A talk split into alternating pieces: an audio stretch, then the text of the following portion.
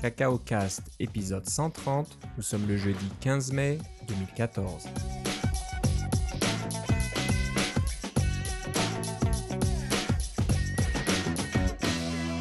Bonjour et bienvenue dans ce nouvel épisode de Cacao Cast. Comme d'habitude, Philippe Casgrain est avec moi. Comment ça va, Philippe? Ah, ça va très beaucoup mieux là, Philippe. Beaucoup mieux, hein? Ouais, ouais, ça y est, le, le grand stress euh, de NS North euh, est passé. Voilà.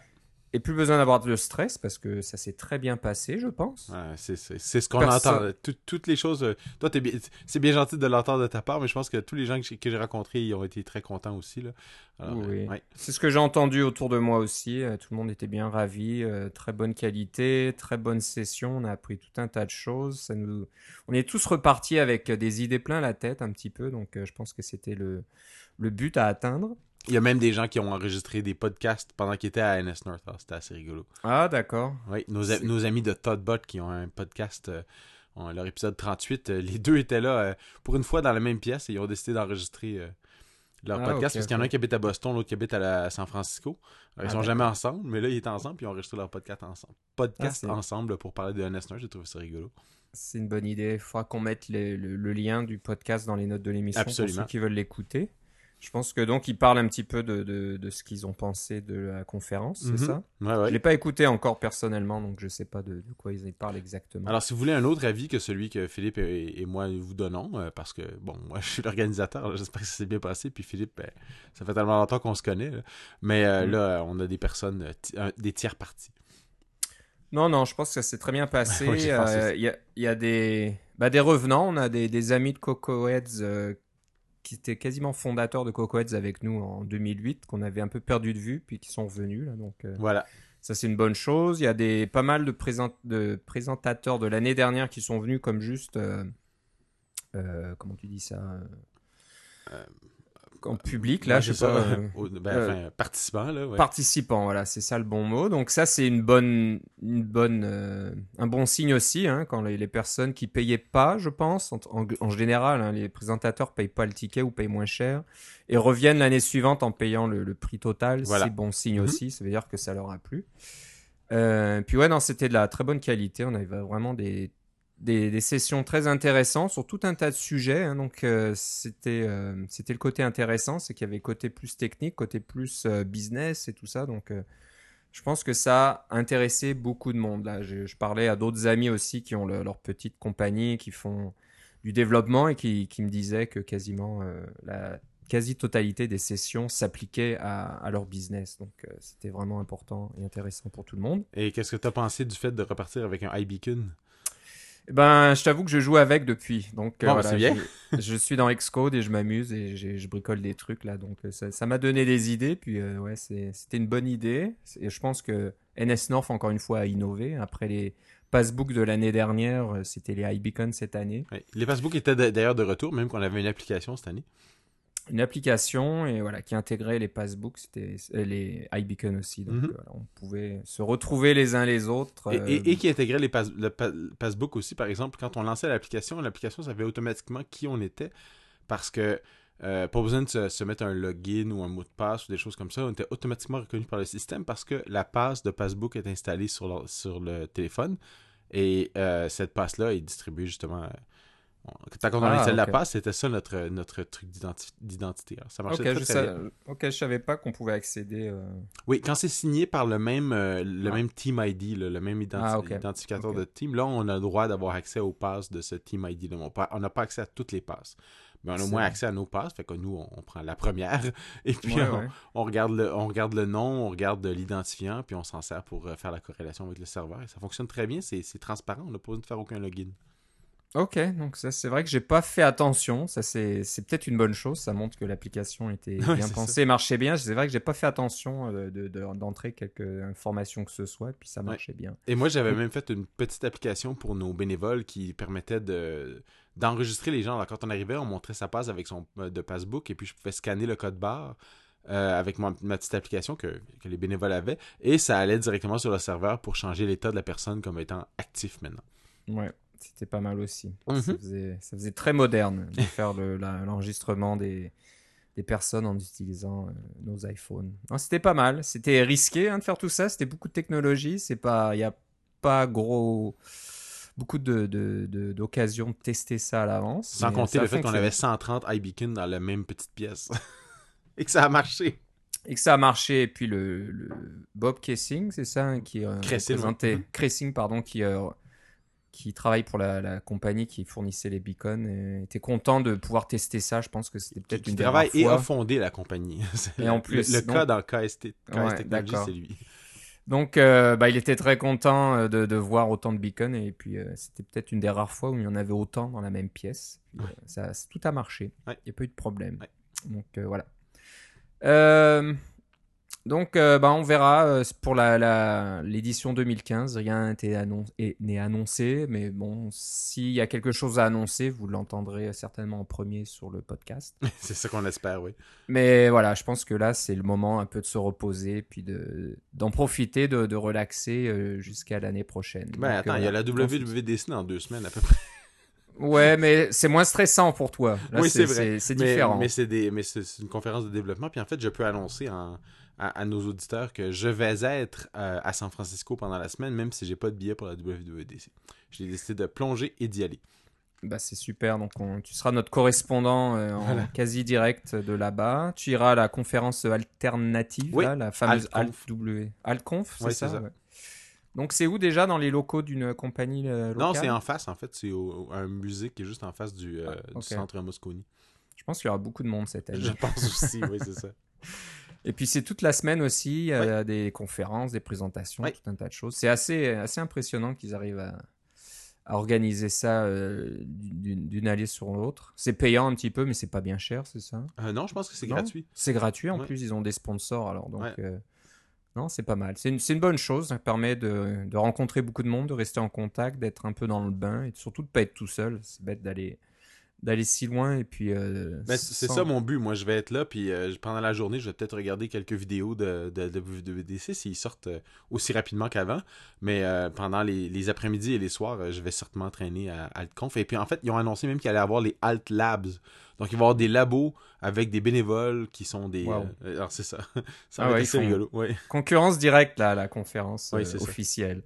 Bon, enf- enfin bref, on se parlera cette semaine-là pour euh, discuter de la keynote, bien sûr. On s'attend Mhm. tous à pas mal d'annonces et de nouveautés. On- Encore une fois, on... tout le monde s'attend à iOS 8 et macOS 10.10 Mhm.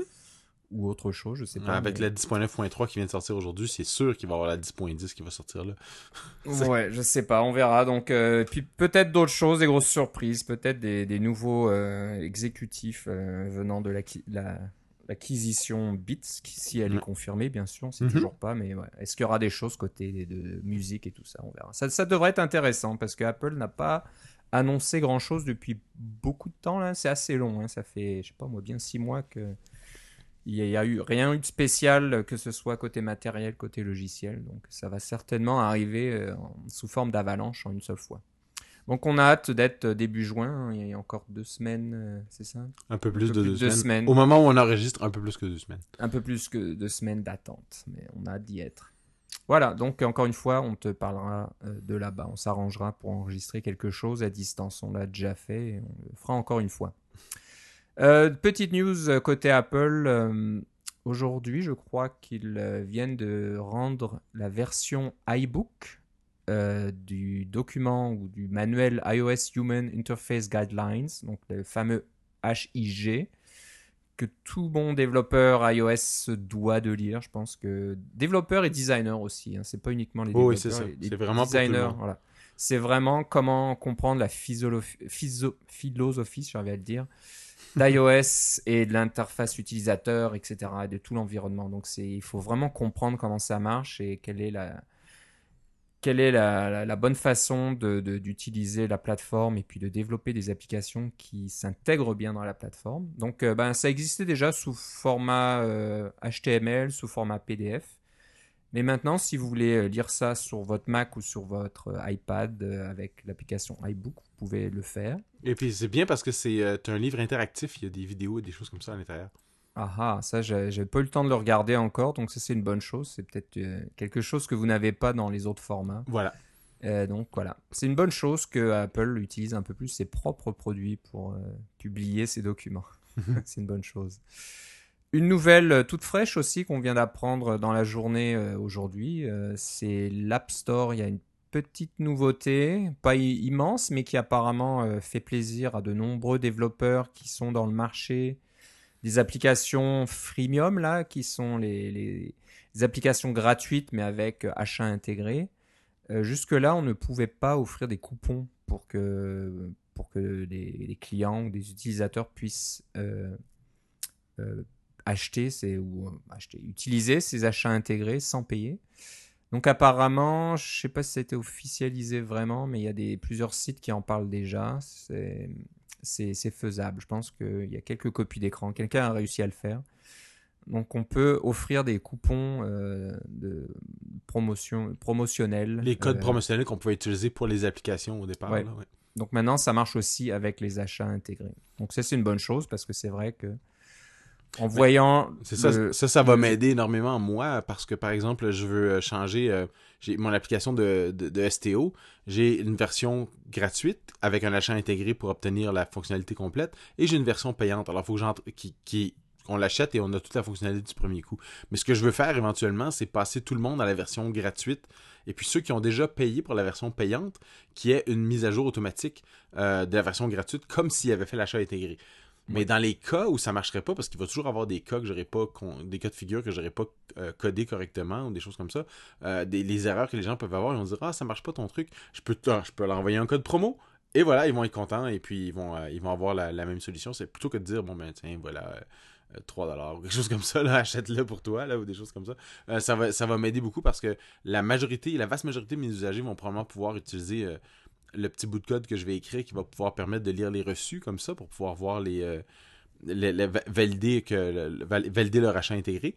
Mais euh, ceux pour qui ça marcherait pas pour n'importe quelle raison je peux leur donner un code et puis ça ils vont être contents puis surtout, ça évite, euh, bah, ça permet d'éviter les revues une étoile. Voilà. Ouais, j'ai pas, réussi à, mettre à jour ou euh, voilà, ça, j'ai payé, ça marche plus. Le développeur m'a forcé à changer de version et puis je suis obligé de payer un autre 3 dollars. C'est terrible. Voilà. Donc c'est bien d'avoir les, les, coupons promotionnels, ça peut toujours aider. Puis encore une fois aussi pour les développeurs qui veulent euh, offrir euh, leur application aux journalistes, par exemple, pour les tests. Eh ben, voilà, quand on a une, application euh, gratuite, là, freemium, eh ben, on peut le faire maintenant avec ça. Donc ça, c'est une bonne nouvelle. Et euh, bah, pour finir le petit tour des nouvelles côté Apple, il y a aussi une application qui a, je regardais, elle n'a pas été mise à jour depuis octobre 2012. Donc elle a commencé à prendre la poussière. C'est l'application iTunes Connect pour iOS. Et j'avais pour être honnête, j'avais oublié qu'elle existait. Moi, j'étais presque surpris. J'ai dit tiens, c'est nouveau ça? Non, non, c'est une mise à jour. C'est la version 3. Donc euh, iTunes Connect pour iOS, version 3 euh, euh, spéciale iOS, donc iOS 7 pardon, qui a été adapté à iOS 7 mmh. finalement. Ça leur a juste pris, juste pris un an, c'est bon? Ça leur a pris pas mal de temps. Donc voilà, si vous aimez utiliser iOS pour suivre vos applications, voir vos ventes et puis les classements, et puis tout un tas de choses. On peut voir tout un tas de données sur les applications. Dans le... Moi, ce que j'espère, c'est qu'on n'a pas besoin de rentrer son mot de passe à chaque fois, parce que ça, c'est vraiment fatigant. Ouais, hein, c'était ça, je crois, si je me souviens bien. Quand Moi, j'ai arrêté l'utilisation pour ça, c'est ça. Voilà, fallait le faire à chaque fois, et puis euh, si on a un mot de passe un peu sécurisé, eh ben... Comme on est supposé de l'avoir, hein, n'est-ce pas? N'est-ce pas? Et eh ben ça devient vite très barbant. Voilà, donc allez faire un tour sur euh, iTunes pour euh, récupérer l'application version 3 euh, adapté à iOS 7. Mais si vous le faites, en fait, ça devrait être automatique sur votre appareil. Euh, ouais, si vous l'aviez déjà. Mais voilà, si vous êtes comme moi, ben, vous l'avez probablement plus depuis un bout de temps. Ah oui, c'est vrai. J'ai dû l'installer, mais voilà, je la vois plus. J'ai dû l'enlever ou je sais pas, ou j'ai mis à jour mon, appareil et puis elle a disparu euh, pendant l'opération. Euh, ben, encore un, c'est plus Apple cette fois-ci. On va parler de nos amis de GitHub qui ont, comment dire, rendu disponible à un éditeur, Atom, que j'utilise personnellement, que j'aime bien. Euh, il y a ceux qui aiment, il y a ceux qui n'aiment pas. Moi, je le trouve bien fait. Il est plutôt rapide, il démarre assez rapidement. Puis, euh, euh, bah maintenant il est open source. Euh, alors qu'avant c'était pas bien clair. Hein. C'était une version bêta, je crois, et on se demandait est-ce que ça va passer payant, pas payant? C'était une version bêta et qu'on pouvait seulement euh, le bêta était sous invitation, donc on pouvait pas euh, le télécharger tout le temps. Et puis c'était pas clair si la version A allait être payante et B si le code source allait être disponible et C si ça allait être une licence intéressante ou non. Là. Alors la réponse à ça c'est oui le code source est disponible, oui la la... oui, le code source est disponible, donc oui, l'application est disponible gratuitement, et en plus, la licence est MIT, alors c'est parfait. Voilà, donc une bonne chose. GitHub essaye de revenir un peu dans les bonnes grâces du public, là, avec leurs petites mésaventures dans les dans, la presse là dernièrement. On va pas en reparler vraiment en détail, mais il y a eu des, petits problèmes de harassement, etc. C'était un petit peu gênant pour eux. Donc là, euh, bon, il y a certainement aucun rapport. Mais c'est bien d'annoncer des, bonnes nouvelles, des bonnes choses comme ça de leur côté. C'est mieux d'attirer l'attention avec ce genre de choses plutôt qu'avec des histoires un peu sordides. Donc voilà, si vous allez euh, chez github.com, vous pouvez le télécharger à Tome. Et moi j'aime bien. Je l'utilise pour tout ce qui est mes, mes petites euh, édition de texte et choses comme ça, et ça marche vraiment bien. C'est un éditeur programmable aussi, on peut mettre des, petits fichiers en, JavaScript pour euh, se faire... Il y a des plugins qui existent en JavaScript, le langage d'extension est JavaScript. Vous pouvez télécharger des plugins pour toutes sortes de choses, là. C'est un, un petit éditeur, euh, enfin, un gros éditeur, là, parce que, euh, qui est utilisé par, par les gens de GitHub, qui vaut la peine d'être regardé, en plus que c'est gratuit maintenant. Il y a plein de choses là-dedans. J'imagine le source doit être intéressant, parce que c'est quasiment une application web packagée là-dedans. Il y a tout un tas de trucs, euh, c'est assez impressionnant. Des services, des serveurs, et je ne sais quoi. C'est assez complexe comme architecture, donc euh, à regarder de plus près. Atome. Euh, je parle trop là. Pour une fois, c'est moi qui parle le plus, mais je vais continuer. On a plein de choses à dire. On a parlé de des API Marvel la dernière fois, de l'épisode 129 publié le 1er mai. Donc euh, on se disait, ah ben, on, est curieux de savoir ce que vont en faire les développeurs. Donc euh, pour vous rappeler de quoi il s'agit, euh, Marvel, la compagnie qui fait les fameux comics, là, les, bandes dessinées avec tous les super-héros bien connus, surtout aux États-Unis, ont rendu leurs données publiques. Donc toutes les données qui, qui, qui qui comment dire qui euh, correspondent à l'univers de Marvel qui correspondent à tout les noms des personnages les épisodes les euh, les séries télé les séries de dessins animés euh, les films tout ce qui est qui a rapport à l'univers au niveau des personnages au niveau de leurs origines au niveau de leurs interactions au niveau de leurs pouvoirs au niveau de de tous les, les, endroits aussi parce que non seulement il y a notre univers mais il y a les univers autour là hein. on en mais on en a parlé dans le dernier épisode là mais c'est l'ensemble des données de, de ce qui fait Marvel voilà, et puis c'est, comme on le disait, c'est assez gros. Il y a vraiment, vraiment beaucoup de choses. Ils ont, ils se sont pas juste contentés de donner trois petits bouts de données comme ça pour nous occuper. Il y a vraiment beaucoup de choses. Alors, est-ce que, encore une fois, est-ce que c'est des données qu'ils géraient depuis longtemps et qu'ils gardaient en interne? J'imagine que oui, parce que d'avoir fait tout ça euh, récemment, ça aurait été un travail monstrueux de, revenir en arrière. Non, c'est sûrement, c'est ça, voilà.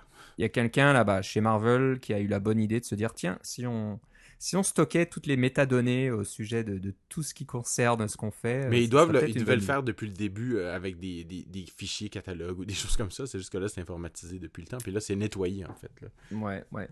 Donc, euh, ben, il y a quelqu'un qui a eu la bonne idée de, de faire une interface euh, Coco pour ces API. Hein. Donc, les API sont à l'origine des API REST. Là. Donc, on, on fait des, des, connexions HTTP pour récupérer tout ça. Et il y a un développeur qui s'appelle. Euh, c'est Javier, Javier Chichelli. Je pense, je pense que c'est lui. Javier Chichelli. Alors, je sais pas, désolé s'il nous écoute et euh, qu'il m'entend euh, écorcher son nom. Mais donc voilà, il a fait une interface Cocoa. Donc je regarde un petit peu. J'essaie de regarder le code rapidement pendant que je vous parle. Mais voilà, c'est censé rendre l'accès à ces API plus simple dans une application Cocoa, donc sur le Mac et iOS, j'imagine. Donc il suffit de donner la, sa clé publique, sa clé privée à l'API, et ensuite il y a tout un tas de méthodes qui permettent de faire des, des requêtes. si, vous si, vous avez jamais utilisé euh, d'API REST et puis de d'écrire ce code-là vous-même, euh, parce que c'est pas si compliqué que ça, mais comme une fois, on n'aime pas toujours réinventer la roue, c'est pratique des fois d'avoir des petites API en Objective-C pour pouvoir faire euh, ce genre de ce genre d'opération-là. Voilà, et puis en plus, ça utilise les blocs. Donc, euh, on peut faire des appels d'API et passer un bloc qui vous ramènera les codes d'erreur, les, informations sur la requête en elle-même et un NSArray qui contient les résultats. Donc, euh, chaque, chaque enregistrement. Puis apparemment, c'est bien, c'est une API qui a été bien testée et tout ça. Donc, euh, ça peut être pratique. Donc, si vous allez sur GitHub, L'utilisateur s'appelle Rock Code, R-O-C-K-N-Code, C-O-D-E. Et l'API s'appelle Marvelous. Et je confirme que ça marche donc sur iOS et OS 10. Oui, et j'aimerais mentionner que c'est un auditeur qui nous a envoyé ça via Twitter. Il s'appelle Arnaud Pavon. Ah, c'est vrai, c'est vrai.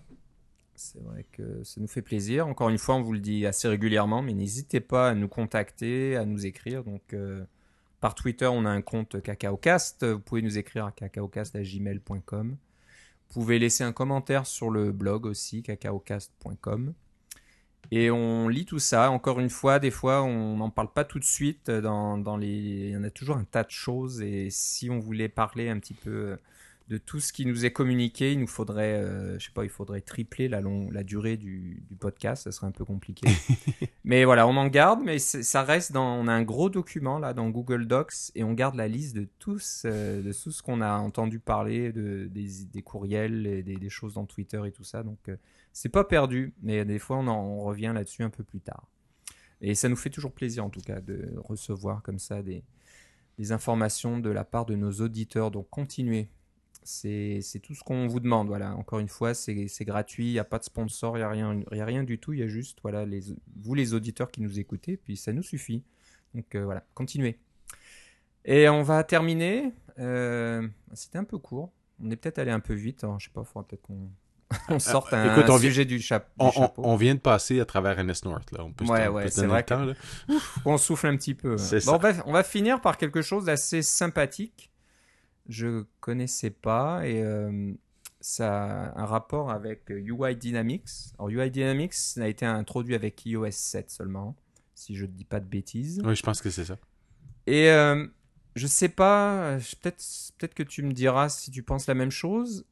J'ai pas l'impression qu'on le voit beaucoup encore dans les applications sur iOS 7. Il y en a un petit peu dans le iOS 7 lui-même. Il y a des, des, petites, euh, des petits effets de, physique, là, des, petits mouvements qui sont mais, perceptibles ou à peine perceptibles, mais j'ai pas l'impression d'en avoir vu encore beaucoup. On a déjà parlé de Sprite Kit, euh, c'est ce, ce, nouveau framework système euh, qui, qui, tourne sous Mac et sur iOS qui vous permet de faire des jeux en deux dimensions des choses comme ça. Sprite Kit, Kit c'est possible grâce à UI Dynamics. Donc, c'est un, le framework sous-jacent qui permet de faire euh, tout ce qui est euh, dans SpriteKit. Et puis, les effets de parallaxe qu'on voit des fois, puis des choses comme ça, c'est tout du UI Dynamics. Les effets de fausse euh, profondeur qu'on peut voir, les effets des, des évidemment, des trucs de gravité, comme on peut voir dans les différentes sortes de jeux, la façon dont les, les différents objets interagissent entre eux en deux dimensions. Tout ça, c'est possible grâce à UI Dynamics. Alors, c'est un nouveau framework qui est, comme tu dis, peu utilisé, mais qui gagne à être connu, un peu comme on a parlé des, fois de SceneKit, qui est le fameux framework pour faire du, de la 3D facile euh, sur Mac. Euh, donc, euh, UI Dynamics, ce qui est de un peu, un peu compliqué, c'est que quand on, met des paramètres sur les différents objets, on, a des objets, on a un vaisseau spatial, on lui met une certaine vitesse, on lui met une certaine direction, ensuite on applique une force de gravité, puis on voit que on voit comment il peut se déplacer, comment il peut tourner sur lui-même, etc. Euh, c'est pas toujours facile de voir qu'est-ce qui va se passer quand, deux corps en mouvement vont se foncer dedans. Est-ce que des genres de choc élastique ou des choses comme ça? Euh, parce que ça, dépend de beaucoup, beaucoup de paramètres. On peut modifier les paramètres dans le code et faire en sorte que. Euh, et recompiler et regarder comment ça fonctionne, mais ça, ça vient quand, pour n'importe quoi d'autre que des petits exemples parce qu'il faut toujours ça se ramener au bon endroit dans, notre simulation pour essayer de voir comment ça se passe, puis bien visualiser. Mais là, avec euh, Dynamic X-Ray, c'est un overlay, donc c'est un espèce de truc qui apparaît en, en, translucence par-dessus votre, votre euh, fenêtre, un peu comme le, centre de contrôle quand vous faites un sous iOS 7, quand vous déplacez votre doigt de bas en haut euh, pour avoir le contrôle sur votre téléphone. c'est un peu le même genre de fenêtre qui apparaît euh, semi-transparente, mais qui vous permet de contrôler toutes sortes de paramètres qui ont rapport avec euh, votre simulation euh, et les, paramètres UI Dynamics de votre simulation. Donc, vous pouvez changer la gravité, vous pouvez changer les, différentes vitesses, les différentes forces qui sont en cours, les différents paramètres d'élasticité, et des choses comme ça. Vous pouvez tout changer ça, et après ça, vous vous faites disparaître. Et puis, votre simulation utilise les nouveaux paramètres immédiatement. Donc, c'est un outil de prototype pour pouvoir faire du prototypage, de, pour pouvoir trouver les bonnes valeurs. C'est vraiment euh, assez bluffant de voir qu'on peut faire ça euh, avec même avec UI Dynamics parce que c'est pas pas quelque chose qui amène des frameworks privés ou des choses comme ça c'est tout en utilisant les possibilités de UI Dynamics puis les différentes euh, les différentes API le, mot anglais que j'ai en tête c'est hooks là, mais les différents points d'entrée qui existent dans l'API pour pouvoir rajouter ce genre de fonctionnalité là alors il s'en est servi pour faire un truc de visualisation et contrôle plutôt que de faire un autre un autre disons module de de, de, UI Dynamics. Donc, c'est un module, mais c'est un module de, de contrôle plutôt que de visualisation. Alors, c'est ça qui est assez, assez intéressant. Ça, ça me rappelle un peu, euh, si vous utilisez, vous avez déjà utilisé une application comme Xscope ou encore euh, Reveal.app qui vous permet de faire de l'introspection sur votre, euh, votre, toutes vos vues et vos fenêtres pour voir comment les trucs sont assemblés par iOS parce qu'on peut aller voir comment toutes les fenêtres et comment les, toutes les vues sont connectées entre elles, des choses comme ça. Mais ça, c'est un peu la même chose, mais pour les paramètres physiques de UI Dynamics. Donc, c'est le même genre d'introspection qui est possible et c'est ça marche en temps réel. C'est ça qui est assez passionnant. Non, c'est pas mal. Donc c'est vrai que ça aide beaucoup à, à débugger son application UI euh, Dynamics, pour, surtout pour les choses qui sont pas bien visibles. Hein. Des fois, il y a des objets, c'est ça correspond à un objet à l'écran, puis des fois, c'est c'est quelque chose de transparent ou c'est des relations entre les objets, des mm. trucs comme ça. Ou des fois, c'est des trucs comme de la friction, puis on veut voir comment la friction va agir sur un objet par rapport à un autre, puis des choses Exactement. Donc euh, voilà, des fois, des fois, c'est pas évident et on passe plus son temps à à changer les paramètres dans, dans, le programme, recompiler, retester, puis ça prend une infinité de temps. Là, ouais, on, passe, on passe la plupart de son temps à revenir à son point où on était. Ça, ouais, ouais. Donc là, on peut un peu voir ça de, de façon interactive. Donc c'est un outil vraiment intéressant, c'est complètement gratuit, open mm source. Ouais, c'est, je, je, vois pas la licence. Peut-être aller sur le compte GitHub, mais j'imagine que c'est une licence. Ah, elle est tout en bas. GPL 3. Hmm, c'est pas la meilleure licence. Non, mais d'un autre côté, c'est pas quelque chose que vous allez nécessairement incorporer à votre application pour la distribuer et vous le mettez dans votre, euh, dans votre application pour faire vos tests, mais vous ne distribuez pas avec votre application. Ok. Il un... bon outil de prototypage. Ouais. Donc voilà, regardez euh, GitHub, Chris Miles, c H-R-I-S-M-A-M-I-L-E-S, barre oblique Dynamic X-Ray. Donc euh, il y a une petite vidéo qui vous montre tout ça, donc euh, pas la peine de, vous casser la tête à, le télécharger, à l'installer, etc. Vous pouvez déjà voir sur les, petites vidéos et les copies d'écran euh, qu'est-ce que ça va vous apporter. Donc est-ce que c'est quelque chose qui vous sera utile si vous êtes en train de développer une application qui utilise UI Dynamics? Et comme je disais, j'espère qu'on verra un peu plus d'implications qui utilisent UI Dynamics. Moi, j'aime bien ces petits effets de, Ouais. Et il y a des, il y a des, euh, c'est ça, il y a des applications d'exemple qui viennent avec le framework qui sont assez intéressantes aussi. Ouais, ouais. Voilà, donc euh, ben, ça finit notre émission aujourd'hui. Euh, est-ce qu'on va pouvoir se rappeler avant que tu se reparler pardon avant que tu parles J'imagine que oui. On va voir, on va essayer. Notre, notre épisode pré-WWD, c'est celui qui va durer le moins longtemps parce que tout, tout, va être révélé la semaine d'après. c'est ça, il y aura tellement de rumeurs déjà qui disent tout. Mais ouais, on peut faire une petite émission rapide pour un peu faire le, récapitulatif de ce qu'on pense qui sera dit la semaine suivante, un petit peu nos, nos prédictions. Euh, ben voilà, on essaiera de, faire quelque chose de, de sympathique à écouter. Et si vous êtes à la WWDC ou si vous êtes dans la région de San Francisco pendant euh, la semaine, euh, ça me fera plaisir de vous rencontrer. Voilà, donc si on veut te contacter, Philippe, où doit-on aller? Ça, ça, va être Philippe C sur Twitter, c'est probablement le meilleur, la meilleure façon de, de me rejoindre. Je vais essayer de, tweeter un peu plus pendant cette semaine-là pour pouvoir euh, donner la chance à tout le monde de, pouvoir me retrouver au besoin. Voilà, donc ça c'est une bonne idée. Moi c'est Philippe Guitard, G-U-I-T-A-R-D, tout attaché sur Twitter, mais je ne serai pas à San Francisco, donc euh, bah, si vous venez sur la région d'Ottawa, on peut toujours se rencontrer. mais ça m'étonnerait que vous veniez ici. Euh, quoique, il y a les tulipes. Il y, a NS North. Il y a, NS North, bon ça c'est passé, mais il y a, toujours des choses à faire ici, puis il fera beau. Il fait beau maintenant, comme à San Francisco.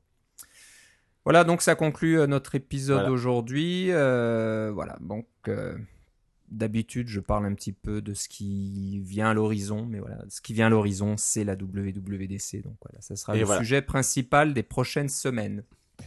Je te remercie, Philippe. Moi aussi, Philippe. On se reparle une prochaine fois. Certainement. Bye bye.